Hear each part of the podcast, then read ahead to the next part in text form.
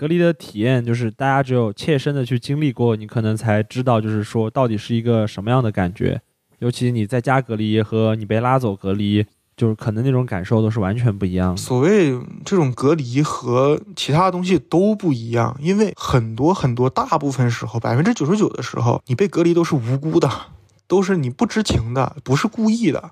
我们以前可能体验过无辜的、自愿的听话，对吧？当然也有也有一部分人体验过有罪的百分之百听话，比如说进监狱。他是他也是自己知道我我只能这样我我活该，但是反而我们现在这种情况就是所谓的第三种情况，排列组合之后的第三种情况。你好，欢迎收听离开定服装以后，这是一档以中国传媒大学毕业生为线索，记录当下青年生活经历的人物叙事类播客。我是制作人常继久。这周呢刚好赶上了我开学，所以更新的时间会有一些延迟，不好意思。不过比较凑巧的是，今天的故事比较特殊。关注这档播客的听众应该很多都知道，在九月九号，中传因为疫情突然封校，而直到九月十六日二十四时才宣布解除临时封闭管理，历时过去了七天。而特别巧的是，我十一号来到上海读研，刚刚开学就遇到了和中传几乎一模一样的情况，解封时间完全未知，我的开学典礼也变成了线上的，就和我在二零二零年的毕业典礼一样。其实心情还蛮复杂的，所以在这种时候，不如录一期播客。我找到了我还在 CUC 读研的朋友蔡楠，他目前正在隔离点。我们聊了聊他在九月九日下午中传封校后所度过的七十二小时。呃，大家好，我是蔡楠，我现在是中国传媒大学研二的学生，呃，现在还在隔离区内封控。蔡楠这个学期研二，也就是说他迎来了在中传的最后一年。暑期，他因为在北京实习，所以住在了校外。而在九月九日这个时机回到中传校内待了一天，我感觉，说实话是有一些命中注定。我是从七月二十多号回到北京的，呃，就是那段时间是想去实习，然后就回来了。回来之后呢，学校这个暂时不允许我进去，所以我就在外面，呃，找了我的亲戚，呃，借住一下。然后这个状态持续了大概，就是一直到九月份嘛，就是这样。官方的口径吧，那就是疫情考虑嘛，就是暂时不要这个入校，你就假期期间暂时不要入校，停安排嘛。等你可以入校的时候，你再申请入校。然后这个就一直到了八月末，就是说开学了你才可以入校，所以等于说就是。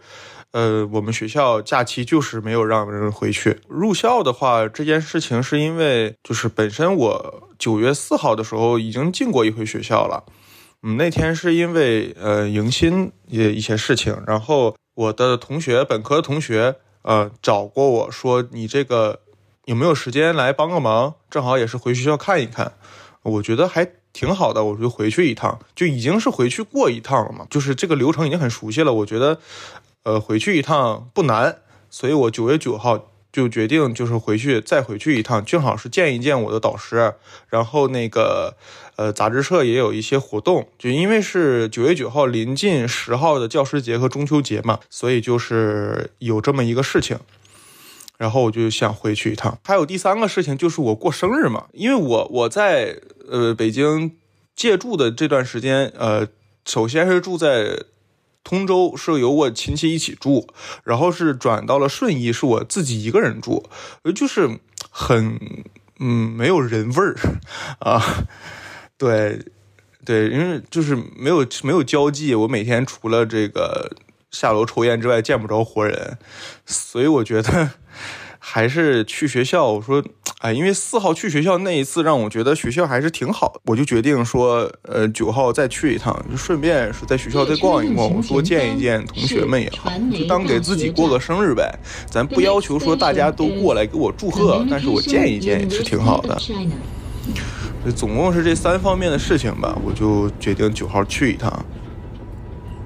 传媒大学站到了，We are now arriving at.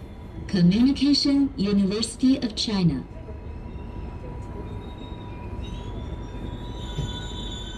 我四号和九号这两趟，把想见到的人大部分都见到了吧。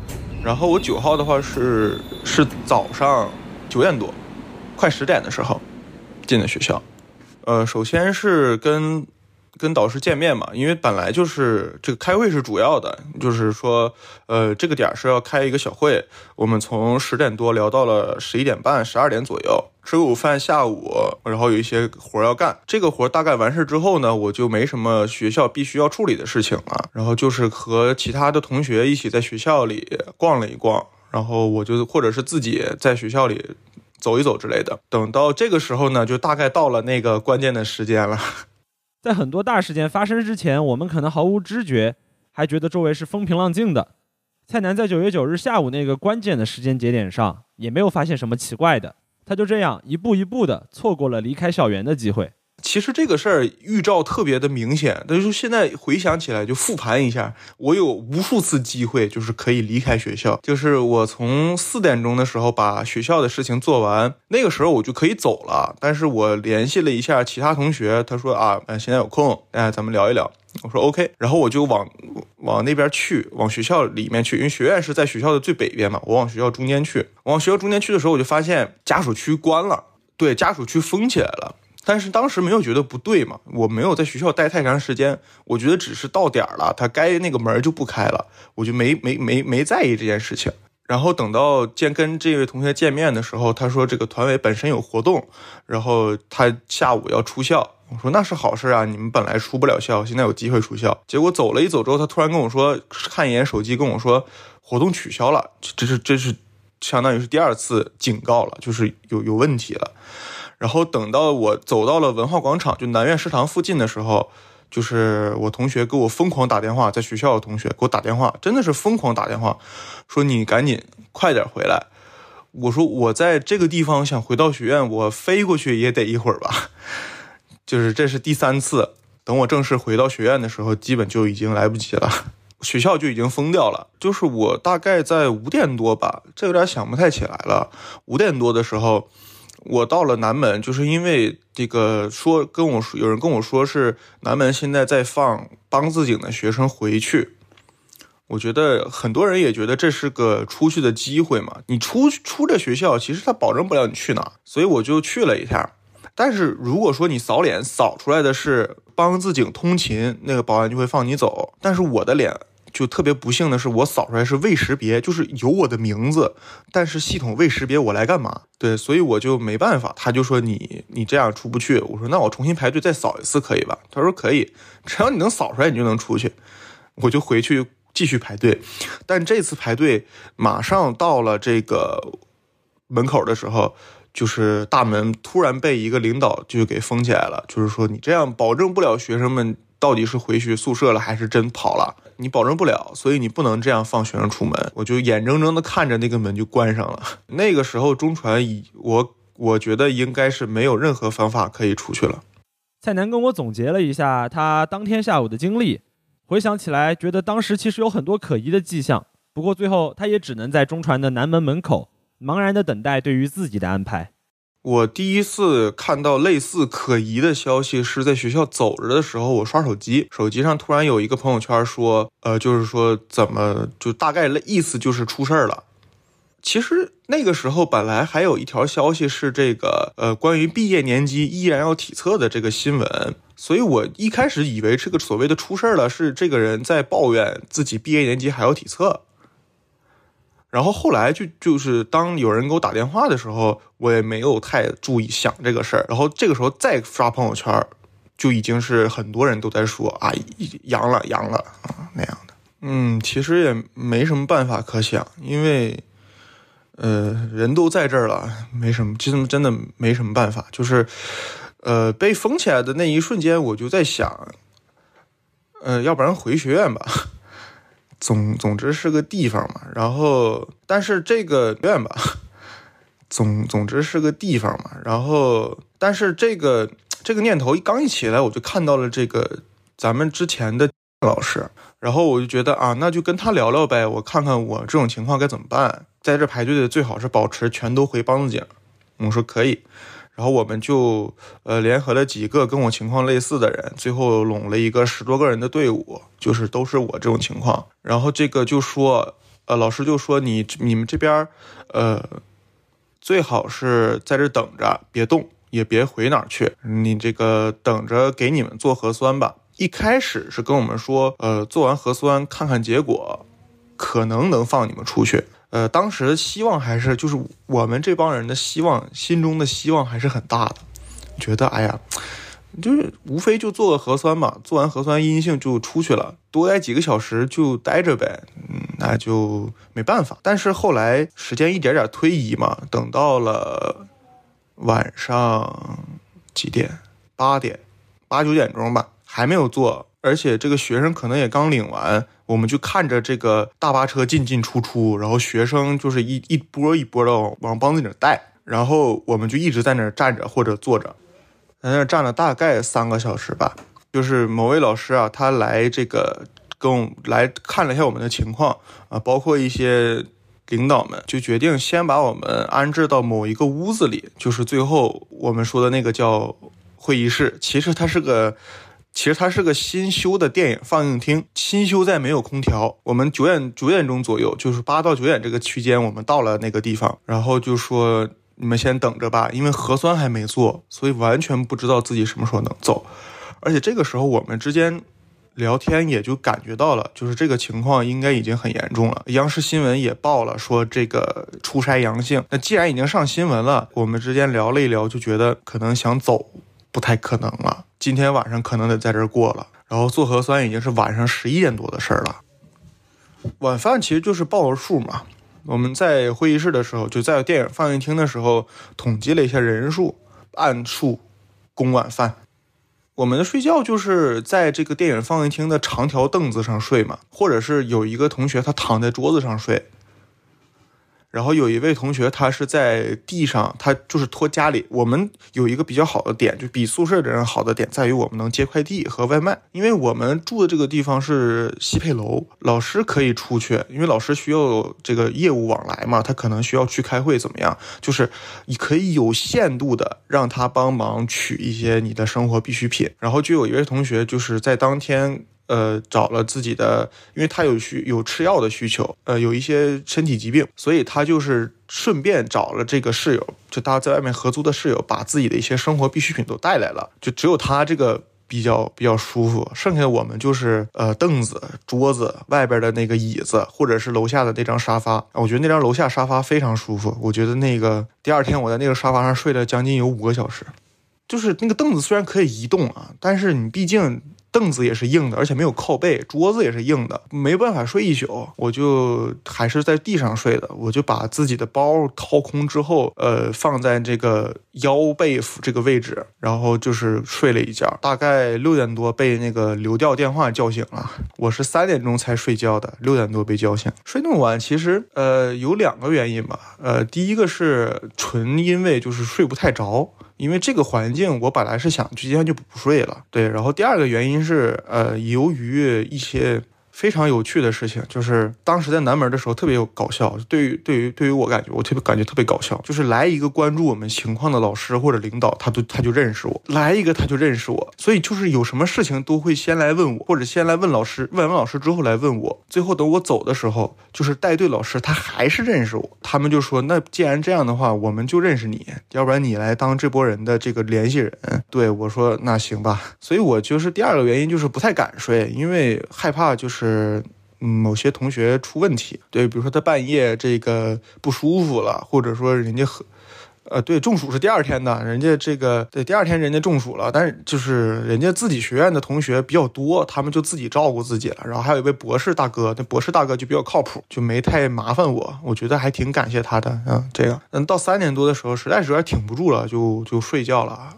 对我找了一个角落。然后那角落还有个窗帘我就是用窗帘垫着手，然后这个用书包垫着后背，然后整个就是躺在地上的这样一个状态。好在我穿的是长裤，我没被蚊子叮得太死。像有些同学这个被蚊子叮了一晚上，那花露水，人家学院给我们的花露水从满瓶到第二天早上我看到它的时候就剩个四分之一了。对，就是那蚊子太猛了。第一天就这样过去了，显然。突如其来的疫情其实让所有人都觉得手忙脚乱，所幸学校在第二天的行动变得更加迅速。蔡南在第二晚有了新的住处，不过当时他大概也想不到自己还会前往何方。第二天早上陆续有人出结果，但是我当时还没出。就是我们六七点钟大概陆续醒来的时候，就有些人查了一下自己健康宝啊，我出结果了。然后我查了一下，哎，我没出。然后就是这样的情况。然后后来整个一个上午，大家都在这个完全的无聊中度过，就是也没有人告诉我们该怎么办。然后带了带了一盒烟，带了一盒带了一颗电子烟，要不然我可能都不太过得去吧。这个我们上午就是纯纯无聊，就是也没人跟我们说要怎么办，就待着。因为上午大家学校领导们还没开完会嘛，然后各种的所谓部署也没有落实，所以就不知道该怎么办。然后我跟一些老师私自聊天的时候，然后他就跟我说，今天有大领导要来，然后就说得等他这个会开完之后才能决定我们怎么办。然后就是这个等这位大领导开会，就一直等到了三四点钟。我是在这个白天在沙发上睡了好几个小时的，嗯，因为睡得太少了，然后再加上，呃，精神上极度紧张或者疲劳，这个这个很困难，就是感觉。然后由于尤其是那天吧，就是首先本来在学校就已经很疲惫了，就是你连着干活，加上在学校散步，再加上晚上。再加上晚上还一直在南门来回这个，你一直得走动嘛，你不你你我那天晚上这累计步数就两万七千步，然后就已经很累了，然后结果就出不去，还回不了家休息，然后晚上睡觉还是那个环境，所以第二天也是很累的，就是然后我们午饭和晚饭还是得自己去取，就是因为跟我们说这个学院里就是我们风控的那个学院里人手不太够了，你们得出发去取饭。我说那也没问题，该取该干的活就干呗。呃，其他活倒没有让我们干，就是还是你好好待着就行了，别别出什么幺蛾子。这是第二天，然后第二天晚上我就被学院接走了，然后有很多一部分人还没有被学院接走，就可能是协调上的问题啊。呃，或者是其他问题之类的，反正就是少数几个同学被学院接走。就是呃，领导们说我们这十几个人啊，你们最好是各个学院给各学院接走，相当于下命令了，就是你要接走。然后我们学院就呃来了一趟，就是呃说你们要回去的话，就跟老师说一声，然后就给你带回去。然后最后是在十点十一点的时候，我们就才回到学院。这个第二天就过去了，就相当于已经。学院起码是空调房，呃，有物资，有这个床，就是行军床。我们是学院，就是呃一些方法吧，反正给我们调了两张床，床垫也有，然后还有一个被。但这个被就很搞笑，这个被是我们白嫖留学生的，人家那个留学生的学院给他准备了两床被。说是啊，给他准备了一床被，说你这个给人家在在那西配好好住着。结果这我们刚到西配，就是我们刚从南门拿到这个东西回到西配的时候，人家留学生提着行李说走了。我说你要去哪儿呢？他说他要去某某号楼继续继续这个风控，人家换换换环境了。我们就说那你这被是不是不用了？他说不用了，然后就拿走了。就是我跟我们学院另一位同学，我们俩就喜提一人一床被子。最后我们在那个。学院的屋子里，其实那个屋首先有空调，然后我们一人一张床，一个垫儿，一个被，然后还有当时走之前，呃，采购的一些换洗的衣服和牙具、浴具什么的都准备了。然后就是换上一件衣服啊，然后在床上睡了一晚，这个总算是好歹是这个正常的一个睡眠环境。对，这是第二天，就这么过去了。然后第三天，这已经是十一号了。第三天的时候，呃，早上还是被被流调电话吵醒啊，这是每天必然的一个环环节。我接到了至少十个流调电话，我感觉就是这个事儿是这样的。首先是十号，就是第二天，我先接到的是朝阳区的流调电话，就是他知道我去过中传了。然后就跟我打电话说啊，你这个怎么怎么怎么怎么怎么怎么怎么，然后说你进学校之前的进那个地址就是常住地址在哪儿，我就说我在顺义的某某地方住，就是我亲戚家。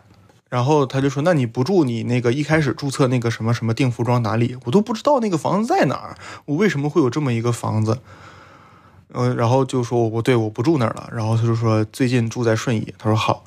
然后就光是朝阳区的这个疫情流调和这个社区和这公安局，就至少是五六通电话。当天晚上开始，顺义区开始给我打电话，因为你说了你住顺义，所以你顺义就肯定给你打电话，就先调查一下我在哪儿，然后怎么怎么样。所以它涉及还有一个问题，就是因为我住在顺义的这个房子，它是个公租房，我姐姐是老师，所以人家单位有公租房。因为她是我这个姐姐嘛，我是以探亲的这个名义住进去的，其实本身没有太大问题。暑假嘛，你这个弟弟来北京，暂时没什么地方住，住个十几天还好。但是我想回去就不太方便了，因为人家顺义是全是老师，如果你这样贸然回去的话，整个楼都封了，那就影响对影响人家学校，所以我现在想回去就很麻烦。就是顺义这边也给我打了很多电话，就包括居委会、包括公安局、包括社区、包括小区。我从早上就就晚上接到早上，从早上接到下午，就一直在接这些电话。其实那两天的主要工作就是接电话，就上报我的行程、我的我的住址什么的。然后其实那天就本身事情不多，就是比如说给这个学院的同学送防护服，就是送到楼下啊，也不是电手对手的递给他，就是送到楼下，然后宿舍的人自己下来，自己到楼下宿舍里去取，宿舍楼的楼下去取，就这种情况，有时候不接触嘛，也不敢接触。说实话，当我们以为可能要在学院就是常住一段时间的时候，就晚上我又接到了一个电话，我就觉得一开始觉得啊，可能跟别的普通的电话没什么区别，问我在哪儿啊，问我怎么样。我一接起来，他说啊，你是谁谁谁吗？我说啊，对对对。他说我们是流调的，就是你要被转运走。我说一下我就，我说啊，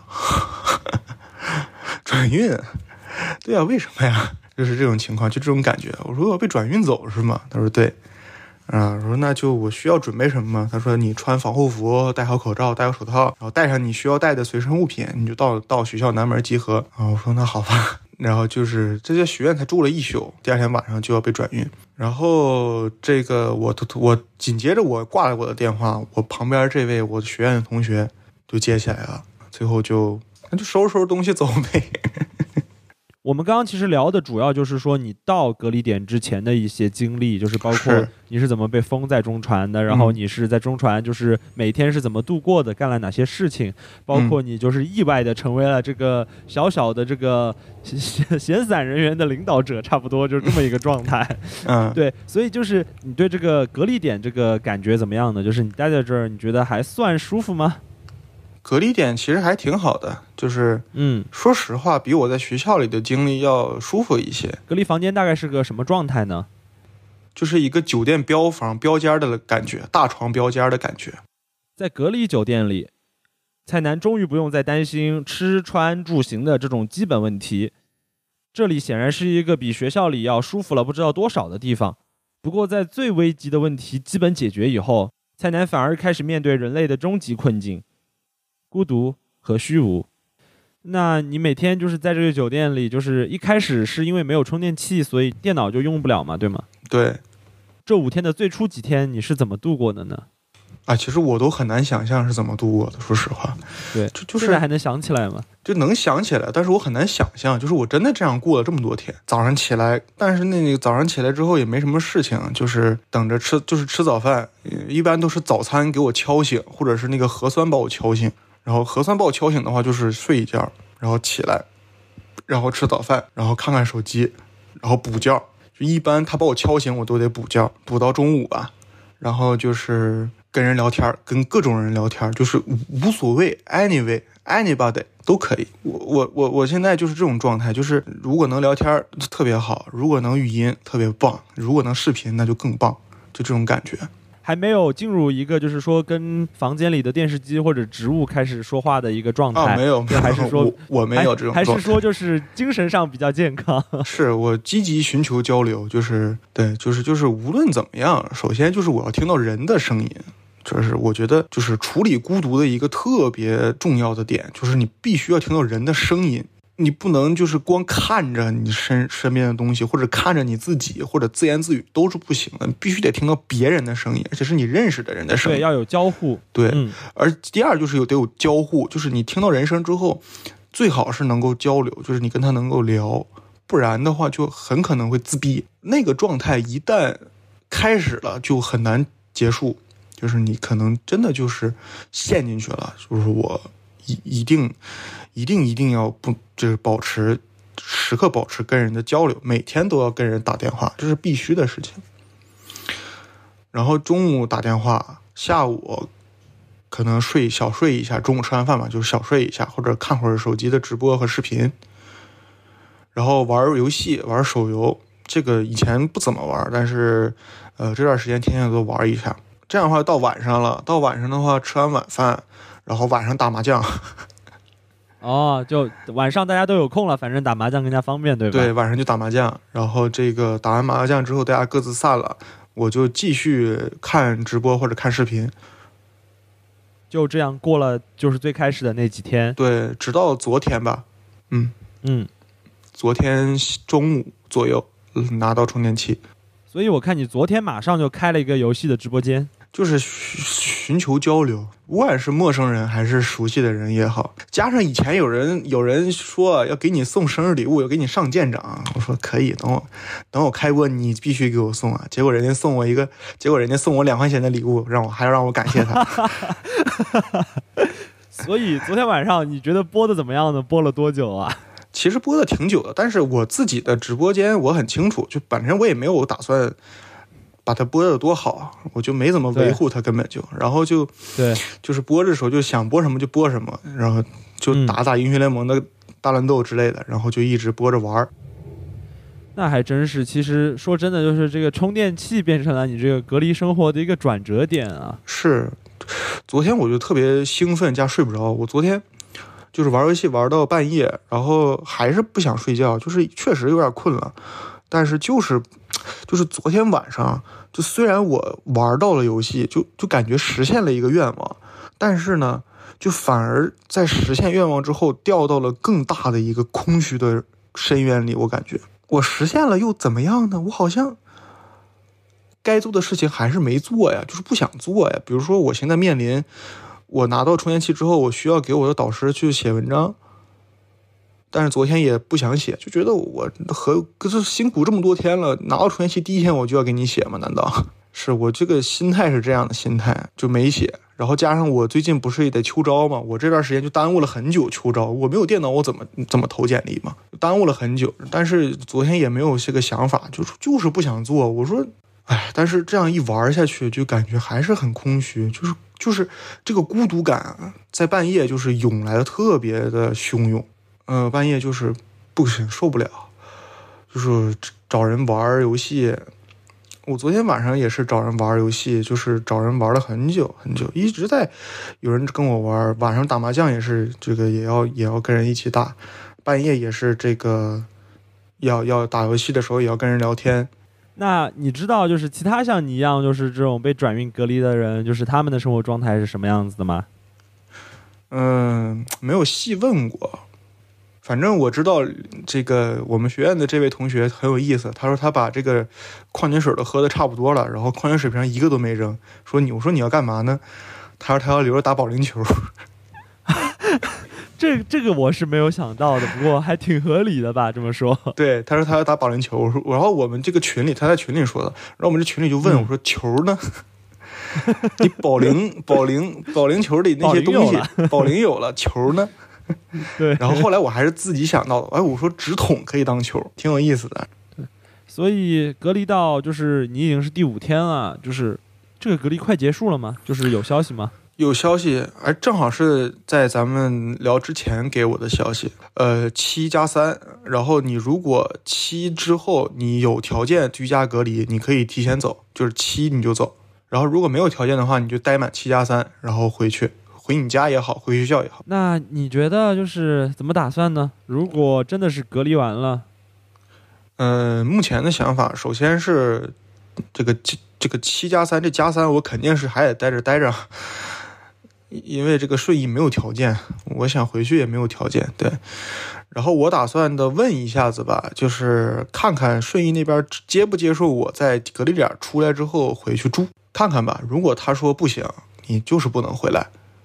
那就回学校呗，那就那得考虑一下学校会不会给我安排个宿舍了，就是把我把我送回到宿舍去。对，感觉还得找老师聊聊，好像这个事儿。对对对，就这两个事儿必须要先有先后顺序的，首先得先确定家里能不能住嘛，然后学校这边的话，呃，首先是得确认我能不能进宿舍，然后如果不能的话，我就得考虑第三个问题，就是先在外边住酒店凑合一下，然后跟人租房子。对，其实都考虑过，包括租房子这条路，我也一直在考虑。就是可能我先在酒店住个七天，我找一个便宜点的酒店，在一千以内的，就是七天。然后这个住完之后，我找一个租房子的地方，就是跟同学合租也好啊，或者说自己租也好，总之这个在外面住吧，就都都有可能。那你接下来就是按照你本来的规划，你是研二开学对吧？对我现在是研二，研二开学，你本来的规划是什么呢？就是这个学期。嗯，因为我现在在这个官媒啊有这个实习，然后我打算这个实习结束之后就不找新的实习，就直接去秋招或者春招了。基于现在秋招紧张的形势，我觉得找不着的可能性也是有的。所以就是如果真的找不到的话，尤其我现在还耽误了这么长时间。对，因为我八月份的时候遭遇了一个电脑坏掉的问题，一一周多没用电脑。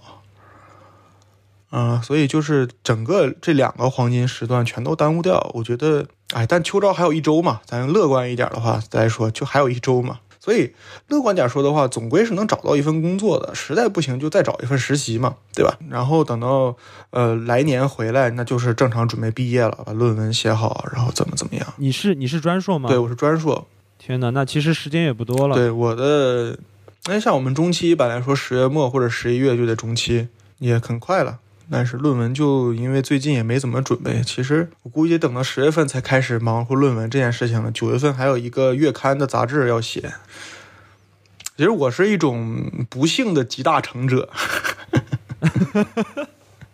从某种程度上来说，好像也是。对，就是很多着急的，很多这个这个碰巧的事情都在我身上。对。所以回想起来，其实当当时要是真的就是接到电话，然后早一点出出门，那可能就没这么多事儿了。但是那个事儿就也很严重，就是后来我姐跟我说过，所以我我很庆幸的一点就是，还真的庆幸就是没出去。那你觉得就是从二零二零年到现在，就是你其实也挺戏剧的，经历了好几次风控，而且都还是就是疫情还挺严重的地方。你觉得就是这三年你自己？有没有什么就是让你觉得印象特别深刻的体验，或者说有什么东西看到了让你觉得特别印象深刻的呢？或者你的感受？嗯，我之前你说有看到的瞬间，我觉得我还真记录下来一个，就是没有拍啊，但是记录下来一个是二零年的时候，我还就是微博里我还记了一下，要不然可能会忘记。二零年的时候我。看到了一个，就是在晚上我在外边遛弯的时候，因为我我二零年其实我家从来没有严重过，我家一般都是今年才开始有这些事儿的。二零年的时候我在家那个市场那逛，然后突然看到一个卖玉米的老太太，然后我就突然想起来，当时有一个新闻，就是我家那边是这个，我家当时住在延吉市，然后吉林市某个乡。据说是有一个，呃，是卖烤红薯的还是卖什么的一个一个就是老人，就是得新冠了，然后就拉走，就是说这阳性汇报就报嘛。他说说他是干什么的，就说他是卖卖这个红薯还是卖什么的，我忘了。然后我就看到这个卖玉米的老太太的时候，我就感觉一下子就这命中的那种感觉，就是说你看你在你面前是一个，就你在新闻上看啊是一个数字，是一个就是冷冰冰的文字，是卖红薯老老老人。但是你真的面前，在你面前就是一个卖玉米的老太太在那收拾玉米的时候，就你你脑海里想一下，假如说是你面前这个，就你天天都能见到这个卖玉米的老太太，某一天突然说她阳性了，就是她可能只是一个数字，但是如果你真的见过她，她就不是一个数字，就是那一下我就感觉，嗯，还是挺挺有感触的，就是这个事儿真。没有那么简单吧。以上是蔡楠的讲述，感谢你收听本期节目。这里是离开定服装以后的第九期正式节目。本期节目的策划、录音、剪辑全部由我完成。感谢蔡楠的讲述，希望他能够早日离开隔离点，恢复正常的生活。目前你在小宇宙、网易云音乐、喜马拉雅、苹果播客等国内各大平台都可以搜索到《离开定服装以后》。如果你喜欢本期节目，欢迎点赞、分享、收藏和订阅。如果你对于这档播客还有本期节目有任何的意见或者建议，请通过 show notes 中附带的联系方式随时联系我。当然，我最希望有机会和你在评论区聊聊。再次感谢你的收听，再见。